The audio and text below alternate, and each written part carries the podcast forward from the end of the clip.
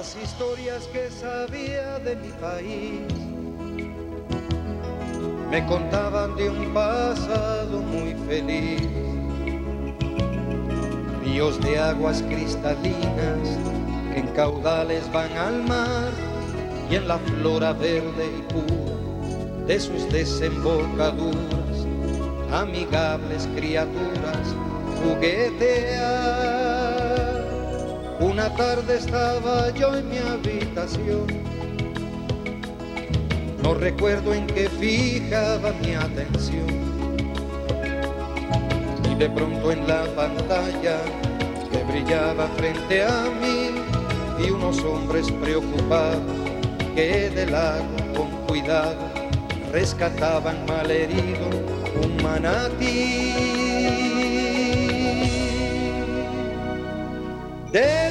Llegó Moisés, Moisés llegó del mar, llegó un atardecer, amor vino a buscar, del mar llegó Moisés, Moisés llegó del mar, llegó un atardecer, amor vino a buscar.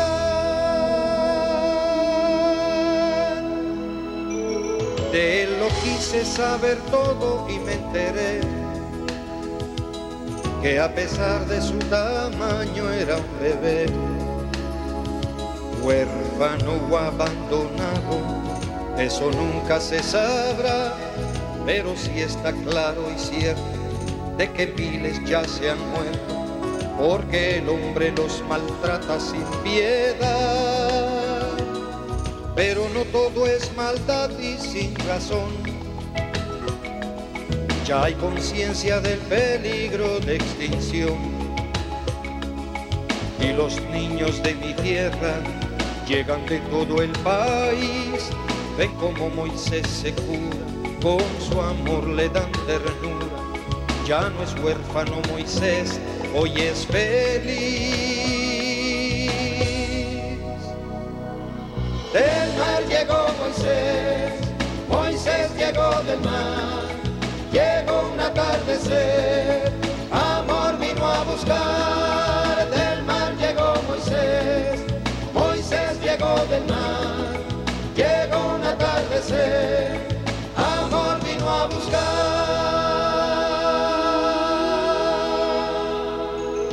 Hoy al verlo me he puesto a reflexionar el hogar de un manatí está en el mar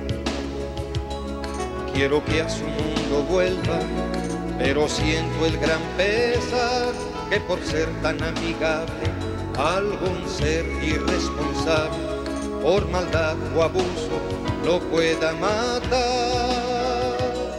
Es la cruda realidad, pero es así.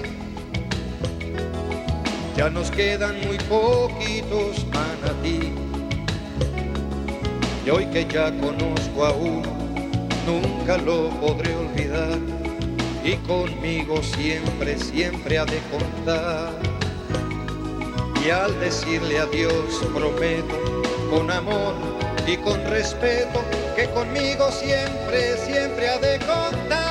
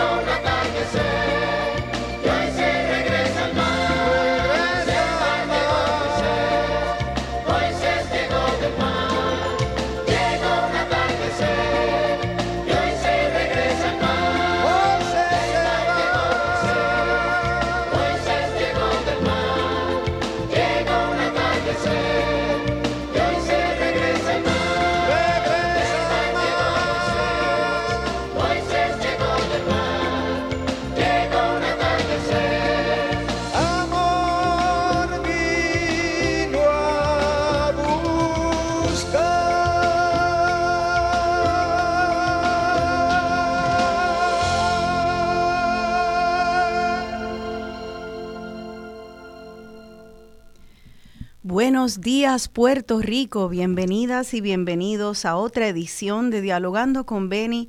Esta es su servidora Rosana Cerezo. Comenzando este día de mi cumpleaños, 5 de septiembre, con la canción de Moisés, ese manatí que nos vino a visitar a nuestras orillas de Puerto Rico y resulta que desencadenó todo un movimiento de conciencia eh, y de amor hacia las criaturas marinas. Eh, hoy, según pensaba, wow, cayó mi cumpleaños otra vez en domingo. No es la primera vez que pasa que coincide mi cumpleaños con un programa. Y vuelvo a escoger estar aquí con ustedes. Porque esto para mí no es trabajo, esto para mí es vocación, es conexión, es venir aquí de la mano de mi padre a buscar amor, a buscar identidad, a buscar conciencia. Eh, y me hace pensar en esa canción que me encanta de Mercedes Sosa, Honrar la vida. Y cito, merecer la vida no es callar y consentir tantas injusticias repetidas, es una virtud, es dignidad. Eso de durar y transcurrir no nos da derecho a presumir, porque no es lo mismo que vivir, honrar la vida. Hay tantas maneras de no ser tanta conciencia sin saber adormecida. Y yo creo que esa es eh, mi, ese es mi afán en mi vida y en, y en este programa. Es de manera individual y junto con todas y todos ustedes ir despertando en conciencia y despertando en acción responsable para que podamos crecer a la promesa de ser boricuas eh, de ser boricuas que aman a esta isla y que honran esta isla y que honran todos los seres vivientes con los cuales convivimos en esta isla. Por eso hoy, cuando pensé hacer el programa, le dije que sí a una amiga, Vanessa.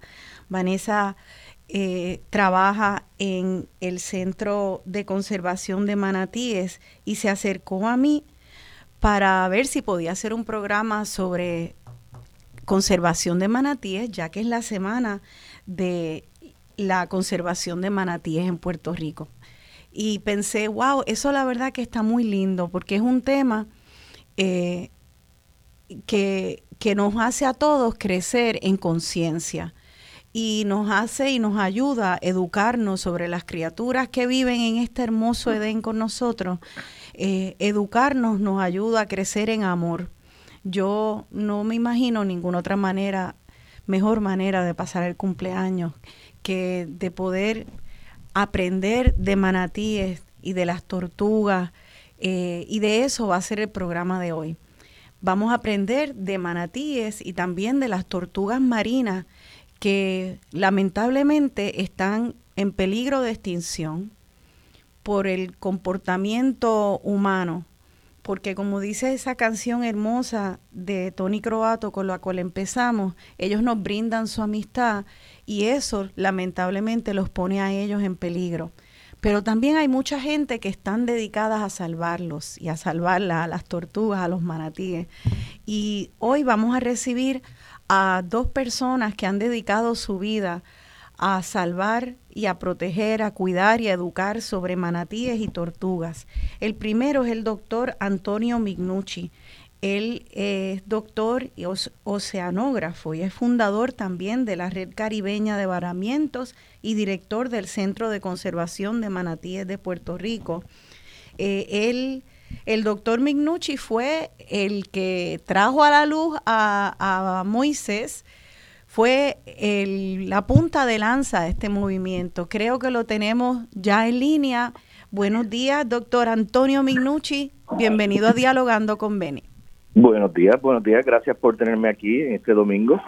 Gracias, gracias a ti, Antonio, por estar y por recibirme el viernes en el Centro de Conservación de Manatíes, allá en la Inter de Bayamón yo empecé el viernes a celebrar mi cumpleaños y de verdad que qué alegría fue ver todo ese, ese operativo con un montón de jóvenes, muchas muchachas, vi una mayoría de mujeres jóvenes allí asistiendo al doctor Minucci.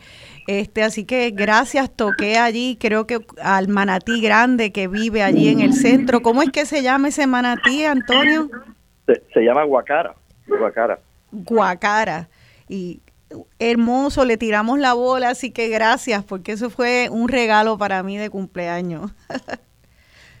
Entonces también tenemos en línea, eh, espero que en Skype, a Raymond Flores, quien es integrante de la Organización de Protección de Tortugas Marinas de Puerto Rico, también es eh, uno de los integrantes de nuestro Departamento de Recursos Naturales y él se llama eh, Raymond Flores, ya lo veo ahí en la cámara.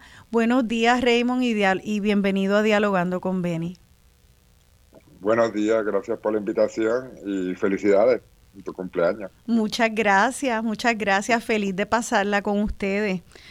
Pues eh, vamos, a, vamos a empezar con, con Mignucci porque eh, me gustaría eh, que nos empiece explicando cuándo se celebra esta Semana de la Conservación de Manatíes y qué pretende hacer la Semana de Conservación de Manatíes. Mignucci. Sí, la, la Semana de Conservación del Manatí eh, en realidad es un día el que se celebra el 7, pero eh, como eh, trabajamos bastante con maestros, lo hacemos a través de una semana para que ellos tengan tiempo de, educar a sus estudiantes sobre la conservación de esta especie que está en peligro de extinción. La, la celebración surge del, de la ley 127 del 2013 la cual establece que el manatí es el mamífero nacional de Puerto Rico y que el 7 de septiembre, igual que en todos, en muchos de los países de Latinoamérica, se celebra el Día de la Conservación de Manatíes. El, y la idea, la idea parte de que podamos eh, concientizar al público en general y a las agencias de gobierno, a, los, las personas que trabajan en, en, el, en las diferentes ramas gubernamentales eh, de cómo proteger el manatí, cada uno en su propio mundo, eh, los niños en las escuelas, los, los padres en, en cuando van a la playa, cuando salen en sus botes, eh, y los gobernantes en sus diferentes agencias puedan entonces preservar el manatí y tomar acciones para que esto se dé. Entonces, Antonio, antes de entrar a hablar sobre la, conservación y de los manatíes y cómo nosotros podemos poner nuestra parte tanto a nivel individual como desde la política pública, si nos puedes contar un poco de los manatíes. Sabemos, hemos visto un manatí, pero eh, ¿cuáles son las características de ese mamífero y por qué está en peligro de extinción? Pues los manatíes son eh, unos animales herbívoros tropicales de gran tamaño que viven eh, en, el, medio acuático, ya sea en el mar o ya sea en otros países, en ríos y, lagunas. Y este animal que puede medir hasta 11 pies de largo y pesar hasta unas 1.500 libras, eh, está en peligro de extinción porque por años ha sido cazado desmedidamente primero por los taínos, que fueron los que con quien convivían y ellos los utilizaban para alimentos, pero esa casa era una casa sustentable. Eh, comían, cazaban y comían lo que era necesario. Eh, pero una vez llegaron los españoles eh, y los portugueses a América, pues entendieron, o sea, aprendieron de los de los taínos y de los indígenas que era comestible y de esa forma empezaron a cazarlo porque para ellos era un pez, eh, porque vivía en el agua, y tú sabes que los cristianos no podían en, ese momento comer carne eh, animal en los viernes, pero sí podían comer pez. Así que comer un pez, pues entonces lo, lo podían cazar y no se sentían tan mal religiosamente. Así que eh, los españoles aprendieron muy rápido a cazar el manatí, especialmente para tenerlo de alimento los, viernes de precepto. El, en otros países todavía se caza el manatí. Eh, en, en Colombia, por ejemplo, eh, sabemos de áreas que cazan un manatí cada fin de semana para un bautizo o una primera comunión. Eh, en Nicaragua acabamos de ver eh, unas foto, unos videos de casa de manatí en Haití, eh, que están en, casi extintos. De los 11 últimos avistamientos que hemos tenido, ocho de ellos los han matado para comer su carne. Así que todavía tienen mucha presión de, de, morir eh, por causas de los humanos, lo cual no los saca de este peligro de extinción. En Puerto Rico y en Estados Unidos, la caza directa se ha cambiado por eh, choques con embarcaciones esa es su amenaza principal. Eh, y, cabe señalar que, que es desde que se rescató a Moisés que se detalló el último, los últimos casas directas de manatíes en Puerto Rico. Inclusive la, la información que teníamos es que la mamá de Moisés la mataron en la desembocadura del río Bayamón y por eso es que él se perdió y llegó al lago de Levittown. Eh, pero desde que entonces se hizo esa campaña con Moisés, ya los manatíes no se casan en Puerto Rico. Qué bien, o sea que Moisés fue muy importante para, para despertar la conciencia sobre los manatíes y yo creo que el amor, ¿verdad? El amor a los manatíes, esa, esa canción de Tony Croato combinado con tus esfuerzos y los de tu equipo, eh, entonces fueron como un parteaguas aquí en Puerto Rico para, para comenzar a, a. Eh, te pregunto, eh, o sea que aquí ya se paró la casa de los manatíes y sin embargo seguimos matándolos, tal vez sin querer, ¿verdad? Por, eh, por, todos la, por todas esas embarcaciones que salen en, nuestras costas. Es, ¿qué, ¿Qué esfuerzos de educar a las personas ha habido y cuán efectivos han sido? ¿Cuánto están escuchando las personas? Bueno, la, la realidad es que las personas no salen en bote eh, y en jet ski para matar manatíes, salen a, disfrutar sus aguas y a la velocidad y, estar en contacto con el mar. Eh, sin embargo, eh, el problema que tenemos es que los manatíes no están muy cerca de la costa y la gente no se da cuenta de que en esas áreas hay manatíes y que la velocidad es lo que los impacta y lo que y lo que les hace daño. Así que la gente que quiere ir rápido, porque ese es el, deporte, por ejemplo, de los jet skis, es poder correr y disfrutar esa velocidad, eh, no, no ayuda a los maratíes porque simplemente no los ven, van tan rápido que no los ven cuando están en, las costas. Y Además de, además de eso, los maratíes no le da tiempo a esquivar el bote porque eh, la naturaleza de ellos, acústica, es que ellos eh, cuando ya están, eh, cuando ya pueden escuchar la frecuencia del motor del bote o del jet ski, ya el, jet ski está encima de ellos y no lo pueden evitar. Qué terrible. Y entonces eh, te pregunto, ¿hay algún lugar donde se pueda correr jet skis de manera segura? ¿Cómo las personas que están en botes o en, o en jet skis que van rápido pueden saber que están entrando a un área donde se pueden encontrar con manatíes? Hay áreas que están rotuladas, eh, pero en, general ya los manatíes se encuentran alrededor de toda la isla casi eh, y se encuentran usualmente eh, dentro de una milla, media milla de, distancia de la costa y especialmente en áreas de manglares hay manatíes. El, lo más importante es la velocidad, o sea, porque eh, tarde o temprano, o sea, tenemos que disfrutar nosotros de las costas y los manatíes también tienen que hacer su vida ahí y, y es aprender a convivir con ellos y eso tiene que ver con que si estás a media milla de la costa, vayas a una velocidad reducida para que en área de manatíes para que puedas avistarlos a tiempo y moverte si, si ellos eh, los avistan o que ellos también se puedan mover. Y más o menos, ¿cuál, cuál es una manera de saber la velocidad eh, que es apropiada una vez estás dentro de esa media milla o, quizás la milla completa de la costa? ¿Cómo la gente puede saber cuál es una velocidad apropiada? Usualmente se habla de cinco nudos y pero visualmente si haces olas eh, entonces está yendo muy rápido así que es lo que se llama en inglés un no wake zone no hacer ese oleaje que, esa estela de, ola que, que deja el bote por ir a, más de cinco nudos eh, en el mar. Cinco nudos.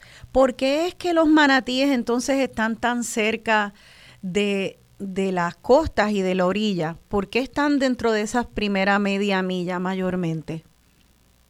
Los manatíes eh, son animales herbívoros que se alimentan de esas praderas de hierbas marinas aquí en Puerto Rico y esas praderas son costeras. Eh, no, no ocurren luego de que llegas a más de 30 pies de profundidad. Inclusive los manatíes ya eh, se entiende que más de 30 pies de profundidad es muy raro verlo. Así que todos esos 30 pies de profundidad se dan a, cuando está cercano a la costa. Y ellos, ellos se quedan, ¿cuánto tiempo se quedan debajo del agua? ¿Cuándo tienen que volver a la superficie? Un manatí usualmente respira cada uno o dos minutos, pero puede estar debajo del agua hasta 10 a 15 minutos, dependiendo de la actividad que esté haciendo. Pero usualmente ya cada dos o tres minutos está subiendo a la superficie a respirar porque son mamíferos igual que nosotros. Ok, o sea que nosotros, si nos fijamos bien y es un área donde hay manatíes, vamos a poder ver esas cabecitas subiendo y bajando.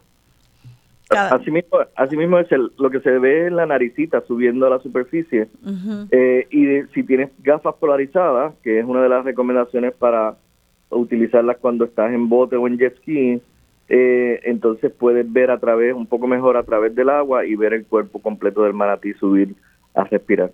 O sea que para resumir en cuanto a las embarcaciones, tanto jet skis como botes que puedan ir a velocidades altas, las personas deben de, usar esas gafas polarizadas para estar pendientes cuando van cuando van conduciendo la embarcación y deben de entonces una vez entran dentro de la dentro de una milla o es media milla cuánto cuánto es el espacio seguro eh, para darle bastante espacio a la, a la embarcación de que debe bajar esa velocidad y no crear eh, olas. ¿Una milla sería mejor? ¿Media milla? Es que depende de, del área. Por ejemplo, en áreas como Aguadilla, Isabela, Quebradilla, pues eh, con, un cuarto de milla es suficiente, eh, pero otras áreas como Boquerón o como la Parguera o la Bahía de Jobo, pues ya entonces puedes considerar una milla de distancia. Ya, o sea que es mejor ir con calma. Es como cuando yo voy por ahí ando cerca de mi urbanización en Atorrey, hay tantos y tantos gatos que yo, yo me he dicho a mí misma, yo nunca voy a matar un gato o un perro. Y para poder cumplir esa promesa, tengo que ir con calma, tengo que ir velando. Pues lo mismo pasa cuando se está transcurriendo por la vía marítima. Eh, además de esos manatíes, también... Eh, en nuestras aguas hay tortugas. Eh, ya nos tenemos que ir a la pausa, pero en el próximo segmento quiero que hablemos de que, aparte de los manatíes, cuáles son las tortugas que habitan en nuestras aguas, que habitan en Puerto Rico. Hay tortugas endémicas de nuestro país. ¿Cuántas especies de tortugas hay?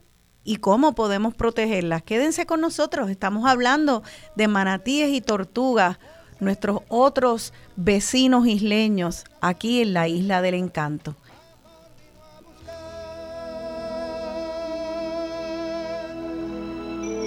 De él lo quise saber todo y me enteré que a pesar de su tamaño era un bebé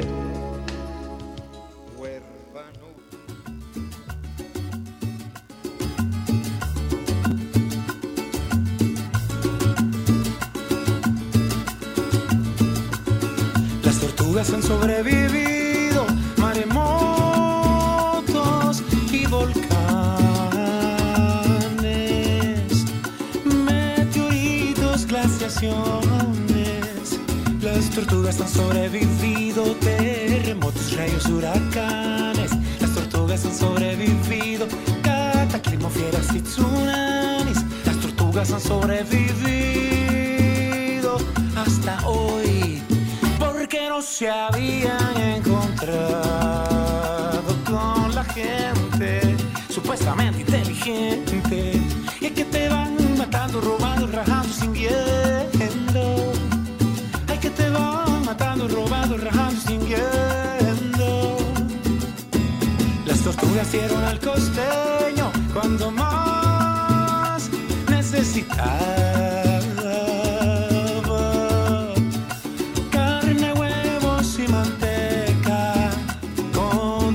De carey hicieron peine, brocha ni prensa pelo. Con los huevos de pasrama hicieron la boquita de pasar el trago. Las tortugas han sobrevivido hasta hoy. Caribeño, sumo ramasi. Maya, mayana. Garifuna, mezquito y cuna.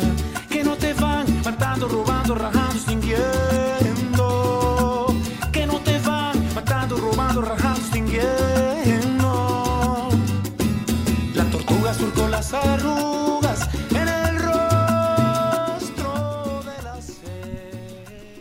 Aquí de vuelta dialogando con Beni, un programa dedicado a la conservación de manatíes y de tortugas puertorriqueñas. Estamos dialogando con el doctor Antonio Mignucci, fundador de la Red Caribeña de Varamientos y director del Centro de Conservación de Manatíes. Y ahora entra a la conversación Raymond Flores, integrante de Chelonia, Organización de Protección de las Tortugas Marinas.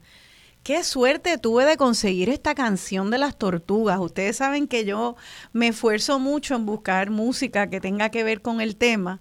Y este, buscando música sobre las tortugas, encontré que Salvador Cardenal, eh, quien es parte del dúo Guardabarranco, que en paz descanse, Salvador Cardenal ya murió, pero él era amante de la naturaleza y escribía sobre distintos animales, escribió también sobre las tortugas y me pareció una canción bien chévere, Raymond, porque habla de todos los usos que se le ha dado a las tortugas, eh, de los broches, ahí se fue Raymond de la pantalla, vamos a ver si vuelve, ahí volvió. Eh, Ahí te veo, Raymond. Pues sí, yo recuerdo haber recibido de, de adolescente un broche de mi abuela, mi bisabuela mayagüezana. Era un broche, una peineta de carey. Sí, se hacían adornos de carey y, muchas cosas de carey. Cuando yo era chiquita, recuerdo incluso se comía carey en la isla. Eh, cuéntanos, ¿cuáles son esas tortugas eh, de nuestra isla, Raymond? Y ¿Cuáles son las que son nativas de aquí? ¿Cuáles son las que no, nos visitan y se van? Sí, eh, bueno, en, en el mundo existen siete especies de tortugas marinas, de las cuales tres son comunes en Puerto Rico, y de esas tres, dos son eh, regionales, o sea que permanecen en nuestras aguas, o viven y se alimentan y se reproducen en nuestras aguas, que es la tortuga verde o cheloniamida, y está el carey de concha. Eh, son las dos tortugas que básicamente eh, están acá en nuestras aguas constantemente.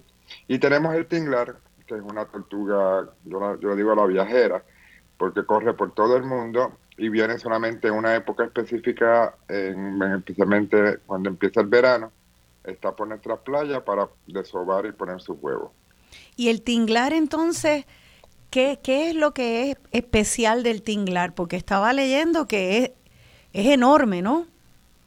Sí, la, el tinglar es la tortuga más grande del mundo, la tortuga marina más grande del mundo. Este, ella pues escoge nuestras playas, eh, el Caribe, buscando el sol para poder este, poner sus huevos.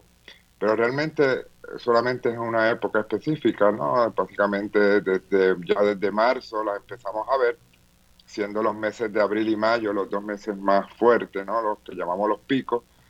Y luego ya para finales de junio, principios de julio, ya no la vemos más hasta el próximo año. Así que, y sale, básicamente se mueve a lo que son las costas de Canadá, Florida, Nueva York, eh, en allá Europa, también llega hasta allá España, Finlandia. O sea, viaja por todo el mundo, pero se mantiene en aguas profundas y frías. O sea que una tortuga que, un tinglar que nos visita aquí en Puerto Rico para el verano, eh, puede viajar tan lejos como, como cuánto puede viajar una tortuga que pudiera llegar aquí, un tinglar.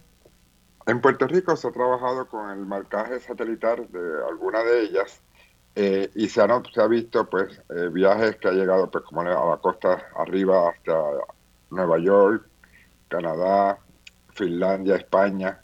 ¡Wow! Eh, básicamente lo que es el norte.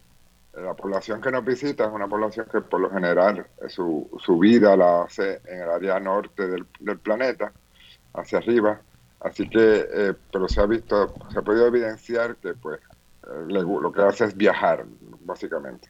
Wow, o sea que tremenda peregrina y viaja unas distancias increíbles como si fuera un crucero, cada, cada tinglar es como un crucero que va saliendo de nuestras costas.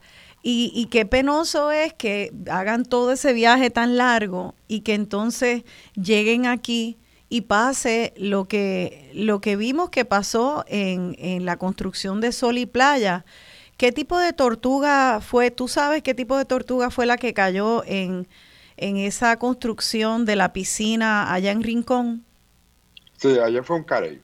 Eso Allá fue un lo que- carey. Lo que, lo, que, lo que anidó, ya va creo que por cuatro veces, ha sido eh, un carey. Una, Eh, una la carey. una carey, una carey, esa es la, la tortuga más común, eh, de hecho es una de las especies más críticas en términos de extinción ahora mismo. Eh, hay varios programas y leyes estatales y federales que la protegen, eh, que de hecho era una de las razones por la cual eh, lo de Sol y Playa pues nunca debió suceder, eh, porque eso ya se había probado, no ahora, se había probado desde mucho antes que eso era una playa de, de anidación de tortuga, especialmente el carey, y también se ha reportado en esta playa anidado, anidación de tinglar. Y si nos puedes contar un poco del carey, entonces, ya que es una tortuga que siempre se queda aquí en Puerto Rico. El, el carey básicamente pues se reproduce, se alimenta, anida en Puerto Rico, su alimento principal son los corales, las esponjas. Eh, no es de gran tamaño ah, eh, en comparación por ejemplo, el tinglar. Eh, puede medir aproximadamente unos cuatro, cuatro pies, ya una adulta, es lo quizás lo más, los tamaños más grandes acá. Este, como les mencioné, pues se pasan básicamente en el área, eh, en nuestras costas, alrededor de todas nuestras costas, prefiere para anidar las playas que sean llenas de vegetación. Eh, obviamente como su alimento principal es, los corales y las esponjas, pues obviamente lo vamos a ver cerca de los arrecifes, Eh, a diferencia de la otra tortuga, que es la tortuga verde, que también comparte el mismo alimento que los manatíes, que le gusta la, la, la hierba marina, que ese es el peje blanco, esa es otra especie. Pero el- en el caso del carey, pues como le mencioné, pues básicamente vive en nuestros arrecifes. Sufre un poco también a veces con esto de, la, de la- lo que mencionaba el doctor Minucci, de la velocidad de los jet ski. Se ha reportado eh, también eh, tortugas que han sido atropelladas, no sé si el término aplica en el mar, por, por, un, por un jet ski. Claro. Y pues obviamente también causa, ha causado ya muerte y daño. Eh, antes de entrar a esos peligros que, que comparten los manatíes y las tortugas, ¿me- ¿nos puedes, eh, ¿nos puedes contar un poco de esa tortuga verde? Creo que tiene varios nombres, o chelonia, peje blanco. Bueno, Cheloniamida, Ajá, Cheloniamida es el nombre científico. Cheloniamidas, el, el- se le conoce acá en Puerto Rico, se le no- se le conoce como tortuga verde o peje blanco. El- la- lo del peje blanco es porque su peto, su pecho es blanco. Y obviamente por eso pues sale el nombre de peje blanco. Eh, las tortugas eh, tienen unas características muy culturales de las áreas y los nombres pues también van con eso, ¿verdad? Eh, por ejemplo, en América del Sur a la al tinglar le dicen baula, eh, por, por- porque obviamente su caparazón no es duro como el carey y el peje blanco, es como una goma, y por eso le dicen baula.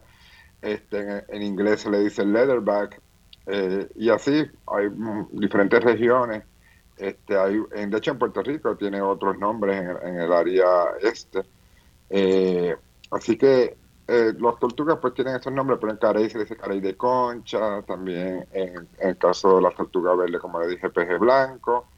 Hay otra tortuga que dicen cabezona, hay, creo que hay una en el centro de Manatí, si no me equivoco. Una es cabezona, la eso es otro, otro tipo de tortuga.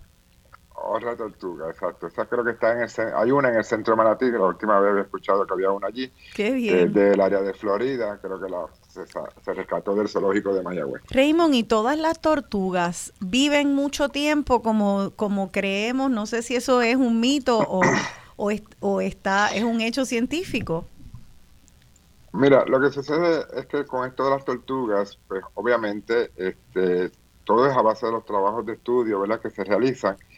En el caso de, las tortugas, pues muchas veces se, no, se usa los trabajos de Darwin en, las Galápagos con las tortugas terrestres gigantes y que obviamente pues son marcadas y, y, que luego pues se puede seguir estudiando y pues más o menos pues calcular su edad. En el caso de, de las tortugas marinas, pues se conoce pues su maduración sexual aproximadamente a los 14, de los depende de la especie, 14, 16, 17 años. Y obviamente con estos trabajos de marcaje, pues más o menos se pudiese calcular un poco esta, esta la, la edad de las tortugas, ¿verdad? pero no hay así una ciencia cierta de cómo determinar una edad específica de, una tortuga. Por ejemplo, eh, en el caso de Chelonia y recursos naturales específicamente, este, ha trabajado, lleva ya 30 años trabajando en Isla de Mona con el carey precisamente, pues eh, hace, eh, hace pocas semanas se capturó una, un carey que fue marcado originalmente en el 92. Así que pues obviamente pues uno puede sacar más o menos números, ¿verdad? Wow, ya va para 30 años desde que se marcó. Por eso, ahí pues entonces ahí sumale, ¿verdad? Su maduración sexual, en qué momento el tamaño que tenía, y se puede más o menos calcular pues cuánto tiempo lleva ya esa tortuga. Y así sucesivamente. Por eso es importante estos proyectos de monitoreo, porque pues nos ayudan a tener esa data, esa información y podemos pues saber más a la hora de hacer planes de protección. Y hablando de planes de protección, pues una cosa es que una tortuga tenga un potencial de vivir 100 años, no sé si lo tiene o no, y otra cosa es lo que en realidad eh, el medio ambiente eh, representa como su amenaza, porque yo podría vivir 100 años, eh, mi cuerpo sí sigue saludable, pero si un cuerpo, si un, viene un motorista y me arrolla, pues ya, eh, no viví 100 años, ¿verdad? Eh, yo quisiera que ahora hablemos de cuáles son esos riesgos para las tortugas. El doctor Minucci acaba de explicar cuáles son los riesgos para, para los manatíes, las, esas embarcaciones. Tú dijiste, Raymond, que también eh, los jet skis y, los, y los barcos rápidos, los botes rápidos, son también un riesgo para las tortugas. ¿Qué otros riesgos hay para las tortugas marinas en nuestras costas? Porque eh, las tortugas, al igual que, el manatí, sufrieron eh, grandemente lo que fue la cacería furtiva por su alimento y por lo que mencionaste al principio, eh, por su caparazón para hacer joyas, especialmente los orientales, que lo usan para sus rituales religiosos y de bodas, etcétera. Esto llevó pues que obviamente cayeran en una posición bien crítica y que pues por eso es que están hoy en peligro de extinción. Mm. Eh, pero básicamente sus amenazas básicamente es lo que es la contaminación, la basura eh, en, el, en, el, mar, que como, es el plástico, eh, estas las tortugas por lo general en, las etapas, primeras etapas, pues se alimentan mucho de, se alimentan de lo que nosotros conocemos como agua viva o jellyfish o medusa, este, y obviamente una bolsa plástica no se distingue en términos eh, de lo que color y, letras para saber que no es alimento. Y estas tortugas, pues, al ingerirla, pues obviamente no va a pasar, no va a funcionar igual que si fuese un jellyfish que se va a desintegrar, sino que lo que va a hacer es que tapar la tráquea y muere, pues entonces asfixiada en el mar. Y luego llega a la orilla cuando se hace eh, la necropsia, pues se encuentra esta, estos plásticos, se encuentra esa bolsa en la tráquea y pues murió asfixiada, al igual que es un reptil, pero al igual que, lo, que los manatíes, pues también necesitan eh, salir a respirar. Así que obviamente una bolsa plástico, eso pues lo, ayuda eh, a la hora de, en su, es parte, en su alimento pues sí. interfiere, ¿verdad? Con esa parte y, obviamente la basura como es pues por ejemplo este, ya eh, los zip donde venían los zip eh, se han encontrado tortugas que se enredan el cuello en ese tipo de basura y mueren también ahogadas, asfixiadas o arcadas por ese tipo de, de, basura. Pero la basura en general, ¿verdad? Este, cada vez que hay cualquier, eh, toda esta basura, especialmente ahora con esto, con esto que se está estudiando mucho ahora, que es los microplásticos, se ha encontrado en los estómagos pues, mucha de este tipo de, de, plástico, que obviamente no es, una, no es parte de su alimento y por ende pues nos la lleva a la muerte. Eso con respecto en el área del mar. En, acá en la costa, a la hora de anidar, pues obviamente tenemos lo que es la construcción de medidas, el caso de allá el caso de Rincón, donde pues no se respeta unas cosas que ya están establecidas, que no es nada nuevo, que es lo de la, eh, la línea marítimo terrestre, que se hizo precisamente una de las cosas para hacerlo, pues era protegernos a nosotros y también proteger obviamente a las especies. Este, pues eso obviamente en Puerto Rico muchas razones pues no, no se ha respetado esto. Y eso por lo que hace es que haya una construcción de medida, haciendo, haciendo que no, eliminando playas donde normalmente se han ido las tortugas, y ahí pues al eliminarle playas pues no tengo ya donde anidar.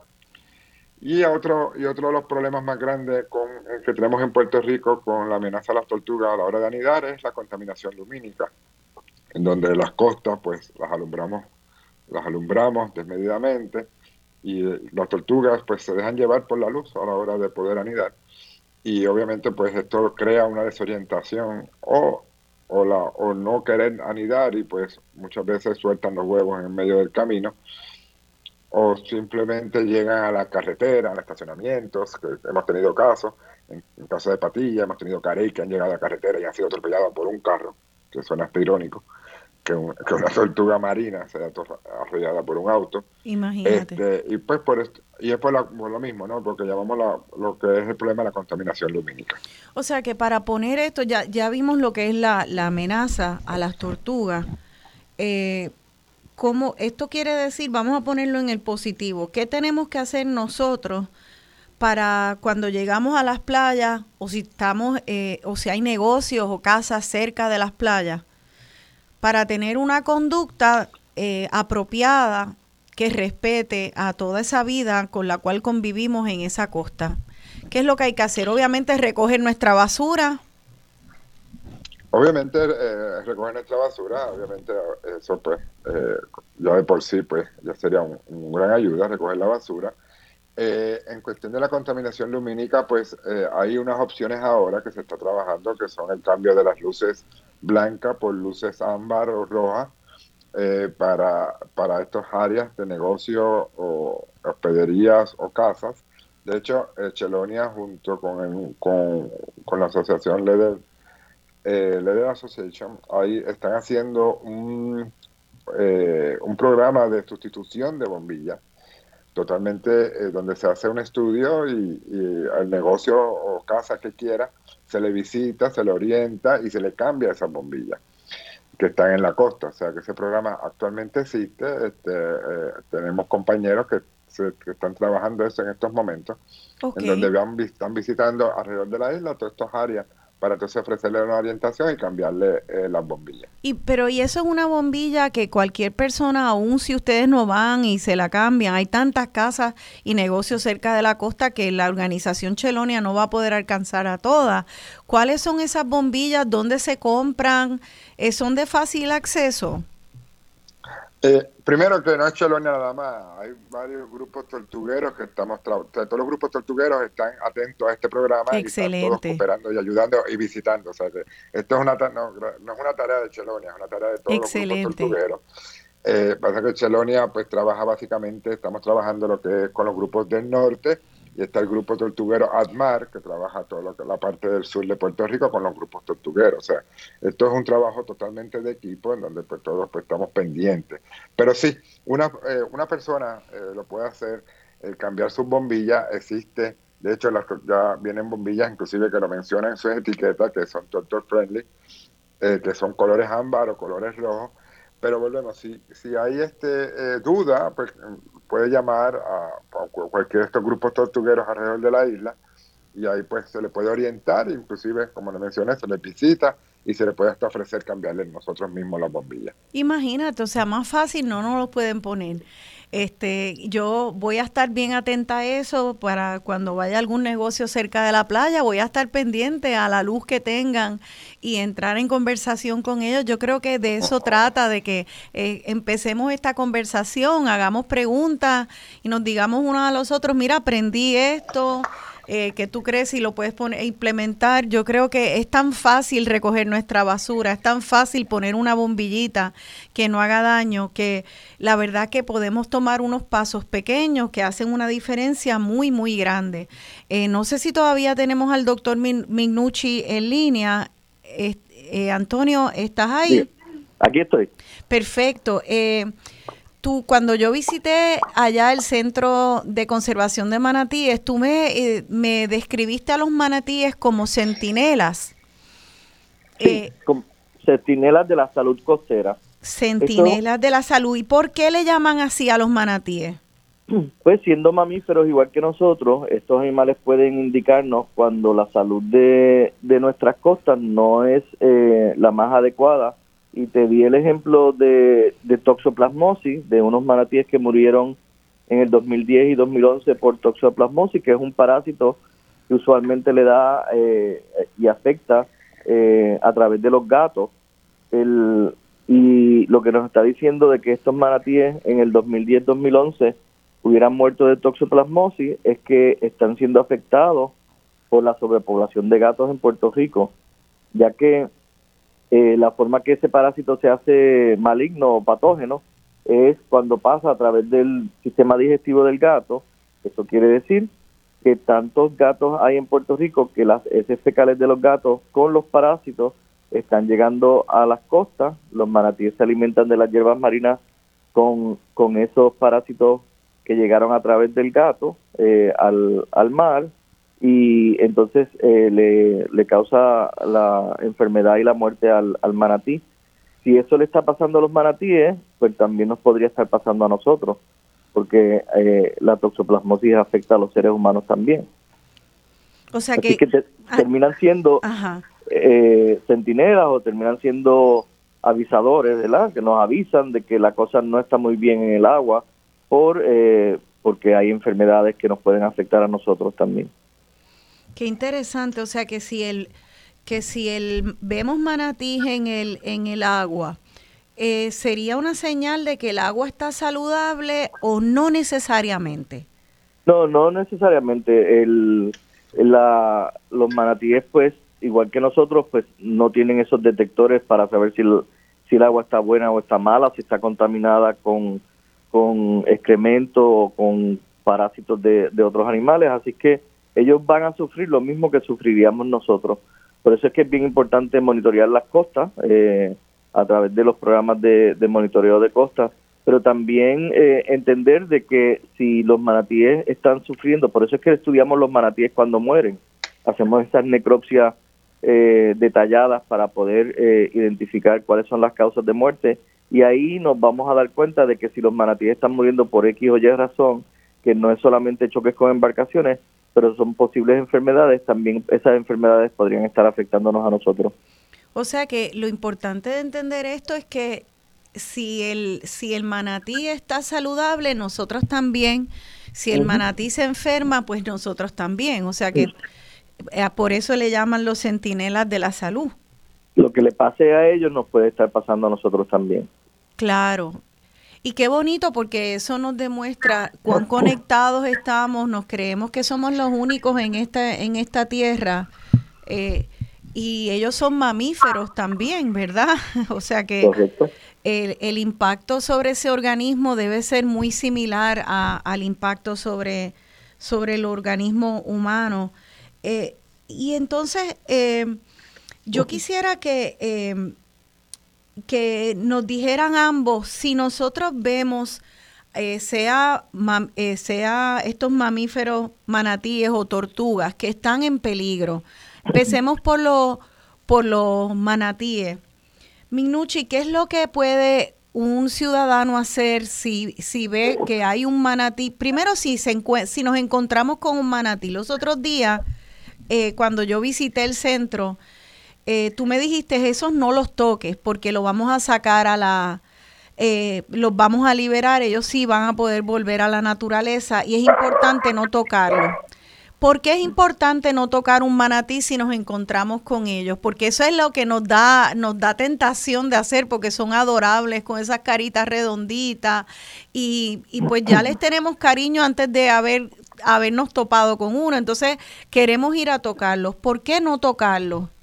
Bueno, el, lo más importante es que estos animales, eh, como seres grandes, número uno, eh, se, se apegan demasiado a los humanos y al apegarse, pues entonces pueden sufrir daños. Es como cuando decimos que no le den agua ni le den comida.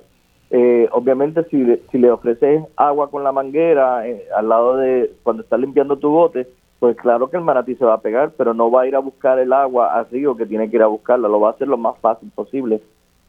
Y estar en la marina pues le puede causar daño porque hay muchos botes, así que lo que queremos es que no se apeguen a los, a los seres humanos y lo mismo con tocarlos y con lo- acariciarlos.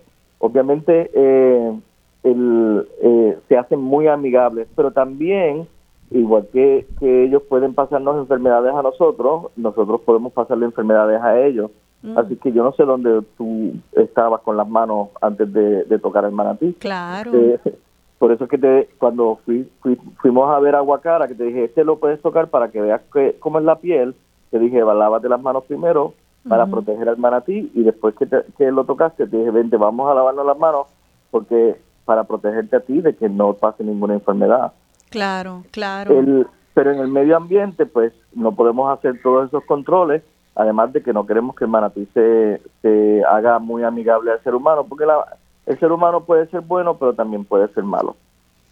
Así mismo es. Entonces, lamentablemente, pues tenemos que protegerlos a Pues ellos de nosotros para- mismos.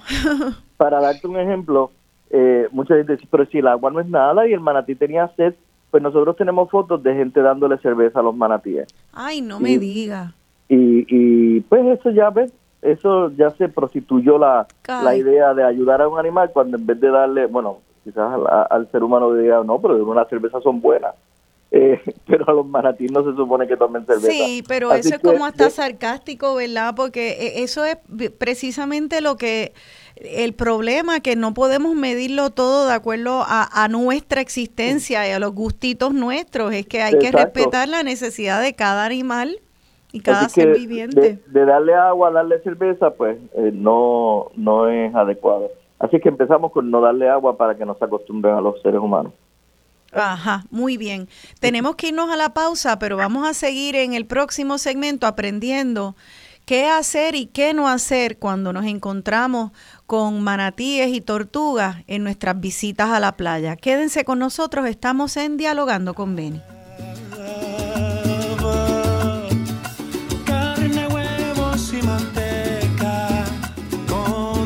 De carey hicieron peine, brocha ni prensa pelo Con los huevos de pasrama hicieron la boquita de pasar el trago. Las tortugas han sobrevivido hasta hoy. Caribeños, sumo Maya, maya, Esta canción de Mediterráneo la escribí hará unos 13 años. Y aunque, aunque por aquel entonces las cosas no pintaban excesivamente bien para el mar, uno no podía sospechar hasta qué punto la soberbia y la incompetencia de la especie humana podía situar a nuestro querido y triste mar. Por eso ahora cuando escucho esta estrofa que dice que a mí me gustaría que me enterraran entre el cielo y la playa con vistas al mar, yo personalmente mucho me temo que seamos nosotros los que tengamos que ir a su entierro y evidentemente al nuestro también. Por eso he escrito otra canción que es un lamento a este mar. Una canción que dice y lo quiero contar para todos los que no sean catalano parlantes, para que nos entendamos un poco más. Dice, cuna de la vida, camino de sueños y puente de las culturas. Ay, ¿quién lo diría que eso fue el mar? Mirarlo hecho una cloaca, mirarlo cómo va y cómo viene sin parar. Parece mentira que de sus entrañas naciese la vida. ¿Quién lo diría sin rubor? Mirarlo hecho una cloaca. Mirarlo herido de muerte. De la forma en que lo desvalijan y lo envenenan. ¿Quién lo diría que nos da el pan? Mirarlo hecho una cloaca. Mirarlo cómo va y cómo viene sin parar. ¿Dónde están los sabios? Y los poderosos que se llaman a ellos mismos, ¿quién lo diría? Conservadores. Mirarlo hecho una cloaca. Mirarlo herido de muerte. Mirad cuánta abundancia, cuánta belleza y cuánta energía. ¿Quién lo diría echada a perder? ¿Por ignorancia? ¿Por imprudencia? ¿Por inconsciencia y por mala leche? Yo que soñaba que me enterraran en... ¿Quién lo diría? Entre el cielo y la playa. Y seremos nosotros. Ay, ¿quién lo diría? Los que te enterremos a ti.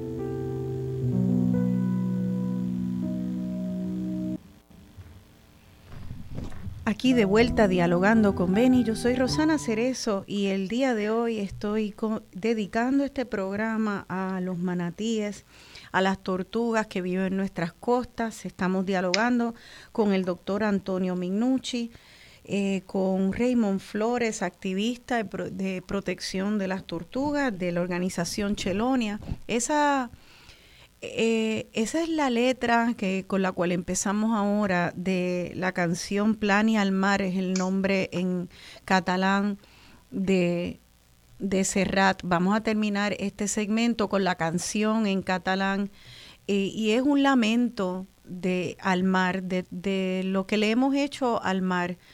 Eh, lamentablemente ante un universo precioso, fascinante, abundante, con nuestra inconsciencia eh, hemos ido decimándolo, tanto la tierra como el mar. Por eso hoy, día de mi cumpleaños, para mí es un honor tener eh, esta conversación con personas que se han dedicado a cuidar ese mar y a sus habitantes, en particular a los manatíes y a las tortugas de nuestros mares caribeños. Eh, creo que tengo todavía a Minucci en, en línea. Antonio. Ah, aquí estoy. Chévere. Y veo también ahí a Raymond. Eh, se va a unir a nosotros ahora eh, la doctora Leslie. Perdona que no tengo el apellido claro, Antonio. ¿Cuál es el apellido de Leslie? Cabrias, la doctora Cabrias, sí. La doctora Cabria, Cabrias. Ella es veterinaria en el Centro de Conservación de Manatíes y entiendo que ya la tenemos en línea Estás en línea. Buenos días, Leslie. Buenos días, ¿cómo están? Muy bien, qué bueno que te pudiste integrar. Sí, señora. Muchas gracias.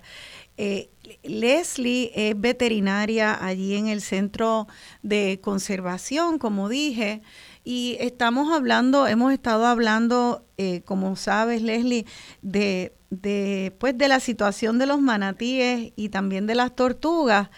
Eh, hablamos de, que cuando ya Mignucci nos estaba diciendo que cuando nos encontremos con un manatí, pues que no lo toquemos, no le demos agua, no le demos alimento, porque en realidad podemos crear una dependencia o una relación que al final sea tóxica para ese, para ese manatí.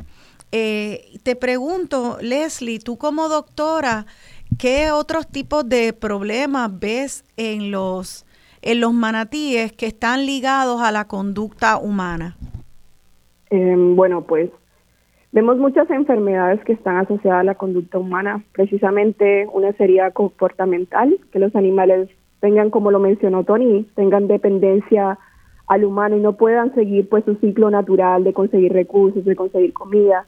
También es acercarse un poco más hacia las zonas de influencia humana, en las cuales pues pueden estar digamos que expuestos a algunos, algunos, algunos factores, como por ejemplo las embarcaciones, los atropellamientos por embarcaciones, Eh, algunas enfermedades que se puedan adquirir por lisivados de agua, por ejemplo, como lo mencionaba Tony, toxoplasmosis, algunas otras enfermedades como leptospirosis que también nos afectan a nosotros, metales pesados, contaminantes de agua. Son infinidades las, las enfermedades que pueden acarrear de manera indirecta o directa eh, las conductas humanas, la fragmentación de hábitat, predispone a los animales a, desarrollar o adquirir enfermedades que normalmente no, no tendrían. Son muchos los factores a la hora de, de, que nosotros pues podemos predisponer a estos animales a enfermedades, ¿cierto? Entonces, eh, allí cuando visité el centro, yo, yo vi, conocí a dos pelícanos hermosos que estaban allí. Eh, creo que uno de ellos, por lo menos, el problema había sido que al lanzarse a pescar al agua atrapó un anzuelo, si no me equivoco, un anzuelo de pesca. Eh, ¿Eso es cierto, Antonio? ¿Que ese era el problema con el pelícano, uno de los pelícanos? Sí, este pelícano parece que eh, un anzuelo eh, le, le, cortó en la frente y al jalar el, anzuelo con el hilo, parece que le, le desprendió la piel eh, en la parte de arriba de la cabeza y quedó sin piel, eh, eh, tenía el cráneo expuesto. Leslie puede explicar mejor las consecuencias de eso y cómo se ha tratado. Sí, por favor, Leslie, porque me interesa que entendamos, fíjate, es como ahorita dijo Mignucci, que una persona que va en un jet ski o va en un bote rápido no está pensando salir ese día de su casa a matar ni a, ni a mutilar ninguna criatura marina. Está pensando en divertirse. También alguien que va a pescar, tal vez lleva a su nena a pescar y no piensa, ay, vamos a matar pelícanos. Sin embargo, nuestra conducta, si no somos sumamente cuidadosos, puede resultar en precisamente matar o lesionar estas aves marinas que, que, que queremos todos en realidad mantener mantener vivos y saludables. Eh, cuéntanos un poco de, esas consecuencias de nuestra conducta. Están esas enfermedades que dijiste, está tocarlo. Luego, el, ¿qué otras cosas, aparte de estos anzuelos, qué otras cosas hacen daño? Bueno, pues dentro de los casos que nosotros hemos tenido en el centro, creo que uno de los más fuertes ha sido, ha sido el pelícano que conociste, porque la herida era muy, o sea, muy comprometedora. Estaba todo el cráneo expuesto y digamos que en la naturaleza normalmente no cicatrizaría muy bien. Son animales que requieren de mucho dinero para poder sacar adelante y a veces no es necesario de que estos animales lleguen a nosotros, sino si nosotros podemos como personas del común pues prevenir estas situaciones, ¿cierto? Nosotros actualmente estamos haciendo investigaciones con los pelícanos pues, para saber sus condiciones de salud y nos hemos dado cuenta en los sitios a donde vamos que hay mucho hilo de pesca tirado, enrollado, hay anzuelos, nos llegan pelícanos con anzuelos con sacos rotos, pelícanos con, con anzuelos dentro de la cavidad abdominal, que muchas veces que si no son reportados a tiempo, pues obviamente los animales mueren de infecciones o incluso sus, sus vísceras pueden pues sufrir bastantes daños que causen hemorragia y, y pues morir. Son muchos los factores, incluso en tortugas marinas hemos tenido algunas con plásticos, algunas con anzuelos. Son muchas las acciones, digamos, que a veces no son realizadas de manera, digamos que intencional, sin embargo, el descuido nos cuesta muchas vidas muchas veces. Entonces es necesario que nosotros como, como ciudadanos llamemos un poquito hacia la reflexión de, pues, de ser responsables a la hora que hagamos las actividades recreativas que hacemos como ir a pescar o como ir en un jet ski porque las consecuencias son realmente graves. Muchas veces algunos de estos animales no alcanzan a tener el chance de, de poder ser reportados y que digamos que el equipo del centro vaya, los evalúe, pueda hacer el seguimiento de salud, pueda ayudarlos, sino que muchas veces es tarde y vemos en los resultados de necropsia pues sí. esta, este tipo de alteraciones, ¿cierto? Pero más que todo ha sido por descuido de nosotros un poquito de llamado a la concientización de, de, nuestras, de nuestras acciones como personas y, y cómo disfrutamos de los recursos que la naturaleza nos ofrece. Claro.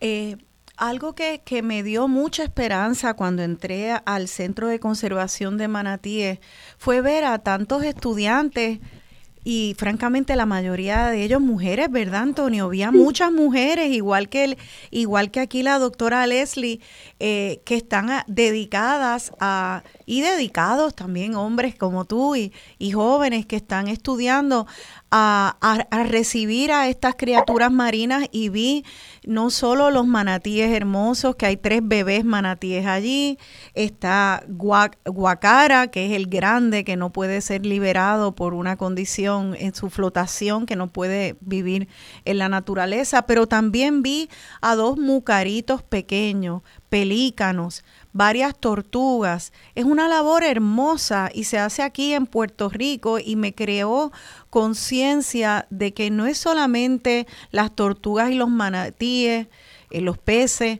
sino que también hay todo un ecosistema costero, ¿verdad? Que, que se afecta por esta conducta humana. ¿Por qué ustedes tenían múcaros allí? Hay múcaros que viven entonces cerca de las playas, búhos, búhos boricuas. Eh, eh, te pregunto, ah, Minucci, sí. El, bueno, nosotros eh, somos un centro de rehabilitación primera, primariamente de manatíes y de tortugas marinas y aves marinas, pero sin embargo, debido a, diferentes situaciones como la pandemia y como el huracán María, pues los otros centros que antes atendían animales silvestres, como el Zoológico de Puerto Rico, y otros centros de que tienen animales pues no han podido recibir más eh, estas criaturas. Así que nosotros eh, pues hemos abierto las puertas ya que seguimos operando por porque los manatíes no le podemos cerrar la casa ni a las tortugas. Eh, pues estamos recibiendo a través de recursos naturales bajo los permisos de ellos y de los, del permiso federal que tenemos estamos recibiendo otro tipo de, de vida silvestre. Así que estos mucaritos y los querequeque y los falcones, los guaraguaos, que no son animales necesariamente marinos, pues tienen un refugio en el centro de manatíes de la Inter de Bayamón. Estabas haciendo referencia tú de, de todos los estudiantes que tenemos y es que en cierto sentido somos bendecidos por la relación que tenemos con la Universidad Interamericana, que es nuestra casa, eh, y en el recinto de Bayamón, donde entonces a través de, la participación de estudiantes tenemos estos voluntarios que son necesarios para poder cuidar estos animales 24/7 eh, a través del año. Nosotros, por ejemplo, en la pandemia no podemos cerrar por los pacientes que había e inclusive subió el número de pacientes porque la gente estaba en las casas y veía mucho más que cuando trabajan, veían animales que necesitaban ayuda. Y ya para, para el año pasado eh, el número de animales que atendimos fueron 140 y ya este año ya vamos por los 100 y no hemos terminado el año. Mira para allá. Eh, el, entonces, pues, le, le, hacemos ese servicio al Departamento de Recursos Naturales y, a, y al Fish and Wildlife Service eh, con mucho gusto. los estudiantes aprenden de primera mano la conservación y el trabajo para poder recuperar estas especies cuando están en, en un, algún tipo de peligro pero también al pueblo de Puerto Rico eh, eh, le damos este servicio de también educarlos a través, o sea, sobre lo que es la empatía eh, para animales que necesitan ayuda. O sea, el, ves un, encuentras un animal con un ala rota, no simplemente sigues de largo y, lo dejas pasar, sino que ya hay un sitio donde se puede llevar y te lo van a atender, obviamente sin sin tener que llevarlo a un veterinario que costaría el tratamiento, pues nosotros eh, a través de trabajo voluntario de nuestro staff y, y, veterinarios que tenemos voluntarios, tenemos eh, tres excelentes veterinarios, además de Leslie, eh, tenemos al doctor José de Ángel, al doctor Ricardo Fernández y al doctor Antonio Rivera, que nos dan su tiempo gratis para atender esto, esta vida silvestre y darle una oportunidad de vida. Pero son los estudiantes los que de primera mano aprenden esa empatía eh, y ven, ven cómo es el mundo de la veterinaria marina o de la veterinaria de vida silvestre, pero también ven eh, el potencial de ellos hacer bien hacia la comunidad y hacia el medio ambiente. Así es, yo quisiera eh, que nos des por favor los números o los lugares en las redes donde alguien puede llamar para a llamarlos ustedes para poder llevar un animal o reportar a cualquier ave o, criatura marina que encuentre cerca de las costas? ¿A dónde podemos contactarles? Claro, vamos a, primero enfatizar, es bien importante, de que nosotros eh, hacemos este trabajo eh, bajo unos permisos federales y estatales con vida silvestre. Y vida silvestre quiere decir que no son gallinas, no son perros, gatos, ni, animal, ni animales domésticos, ni, ni palomas, eh, pero sí, sí son eh, vida silvestre como tal, eh, especialmente si son marinos. El segundo punto importante es que hay un problema de transportación y hay mucha gente que se encuentra un animal y nos pide ayuda y de momento le decimos pues tráigalo eh, pero entonces no, ah, no, no puedo, no tengo carro, no tengo todas las, excusas que hay. Sí. Eh, es bien importante que nos apoyen trayendo el animal si es necesario eh, el, el, darle ayuda, especialmente si son animales que son manejables, si son ballenas, delfines, manatíes o tortugas muy grandes, o sea, tortugas, pues entonces... obviamente le pedimos a recursos que los vaya y los busque, claro. pero si son, si es un pues le pedimos que nos, los traigan o que contacten a Recursos Naturales, que es la, avenida principal para hacer esto. Eh, así que si encuentran un animal herido o enfermo, eh, se llama primero a Recursos Naturales al 787-724-5700. Si eso no funciona, eh, nos pueden llamar a nosotros al 787-400-2782 pero como todo es posible en este mundo de hoy, el 911 nos ha llamado en innumerables ocasiones con animales que están heridos y ellos nos encuentran fácilmente. Mira para allá, sí. O sea que hay gente que ha llamado la como una emergencia humana, pero una emergencia de marítima. Bueno, cuando nuestros teléfonos dicen unknown, eh, eh, unknown caller, sabemos que es el 911. Mira para allá, ok. Bueno, para repetir esos teléfonos donde pueden llamar si ven a una criatura de vida silvestre, no un gato, una gallina, un perro que se encuentren en la playa, como acaba de explicar el doctor Mignucci, sino eh, aves como, como pelícanos o gaviotas o falcones o no ¿verdad? Este también obviamente las tortugas y los y, y los eh, manatíes. delfines, ballenas.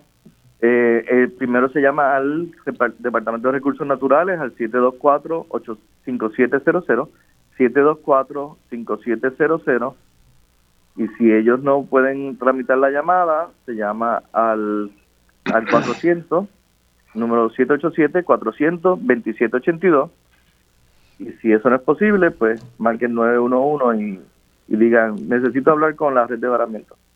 Muy bien, red de varamiento.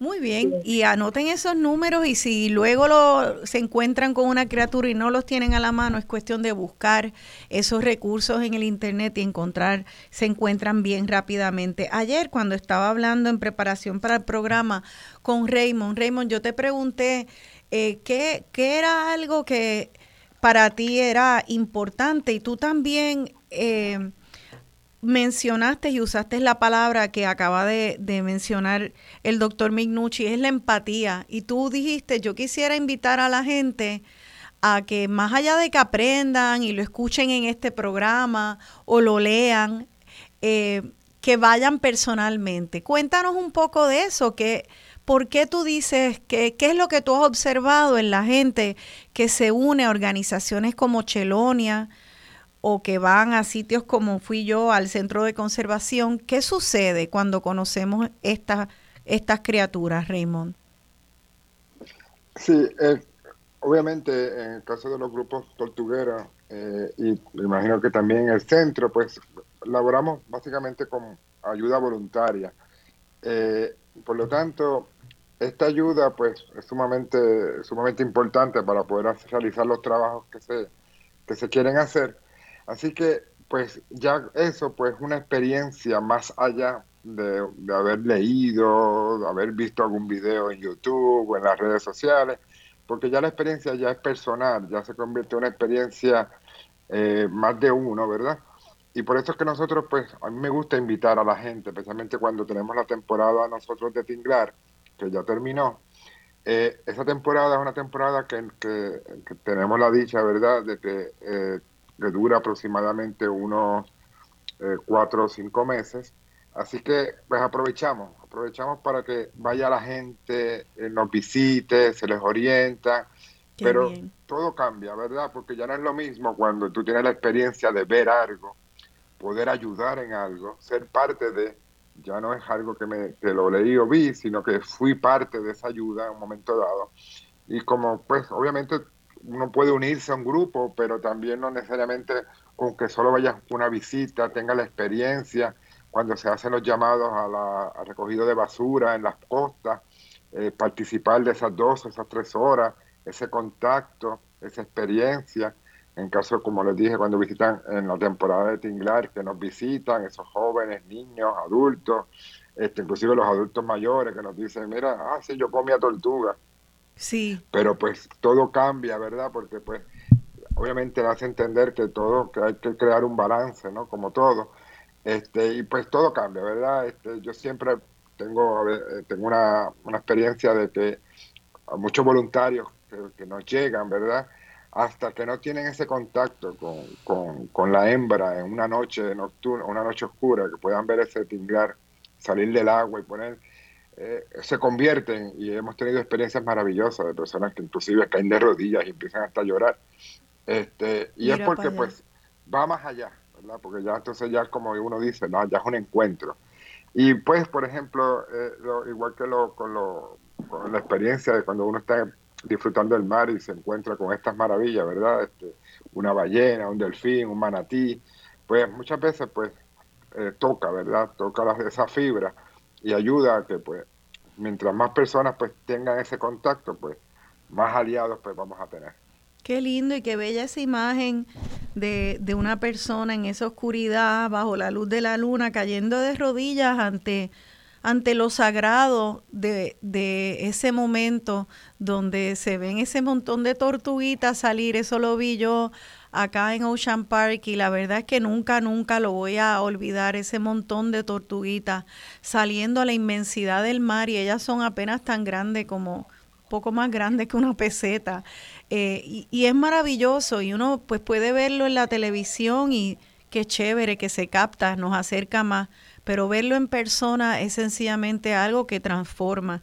Así que yo les invito a que eh, a que todos, y, ahora hoy que es día de mi cumpleaños, me emplazo a mí misma, mire, no, no tenemos que ser necesariamente voluntarios de que siempre ese sea tu voluntariado y que todos los fines de semana vayas, si puedes, mejor todavía, pero hacerlo varias veces al año eh, ayuda.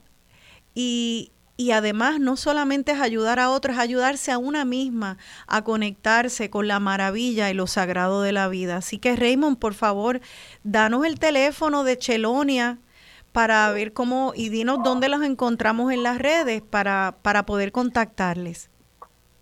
Eh, ahora mismo estamos en las redes, en, toda la, en todas las redes, ¿verdad? Facebook, Twitter, Instagram, eh, como Chelonia PR ahí nos puede seguir, ahí puede pues eh, escribirnos por las páginas.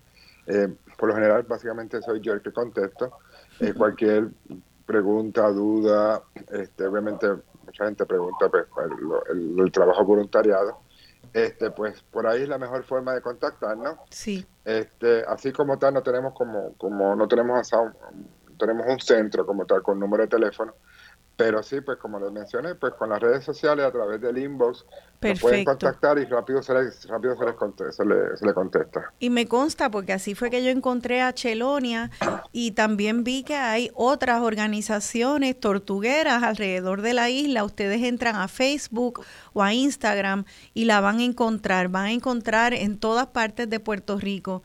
Eh, de verdad para mí es, es bien conmovedor poder verlos ustedes y recibirlos, porque en Puerto Rico y en este programa muchas veces hablamos de lo malo que está pasando en Puerto Rico. Y ciertamente con manatíes y tortugas podemos hablar de muchas cosas que estamos haciendo mal con inconsciencia.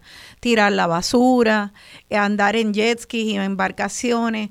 Eso todo lo podemos corregir con un poco de conciencia y un poco de amor, como dice la canción de Silvio Rodríguez.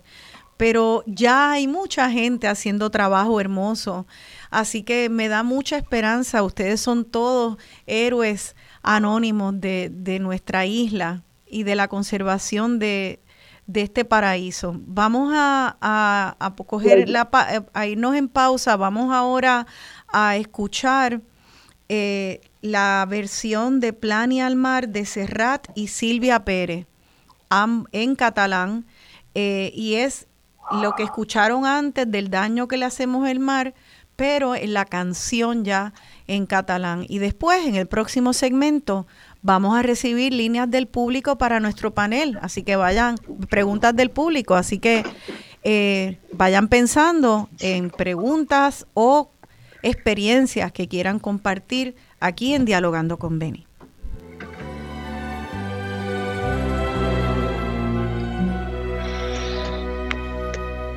Bressol de vida, camins de somnis, pont de cultures. Ai, qui ho diria, ha estat el mar Mireu-lo fet una claveguera, mireu-lo anar i venir sense parar. Mentida que en el seu ventre es fes la vida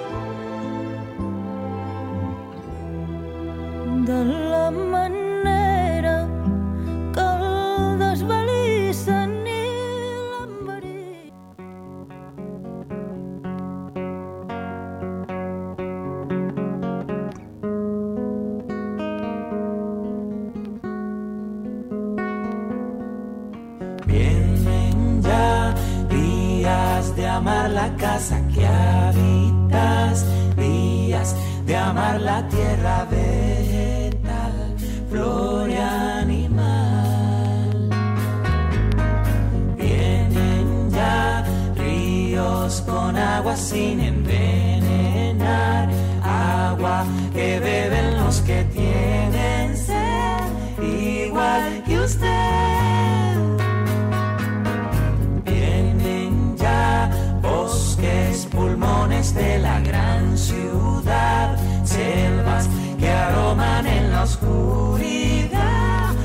noches de paz que hacía falta la humanidad.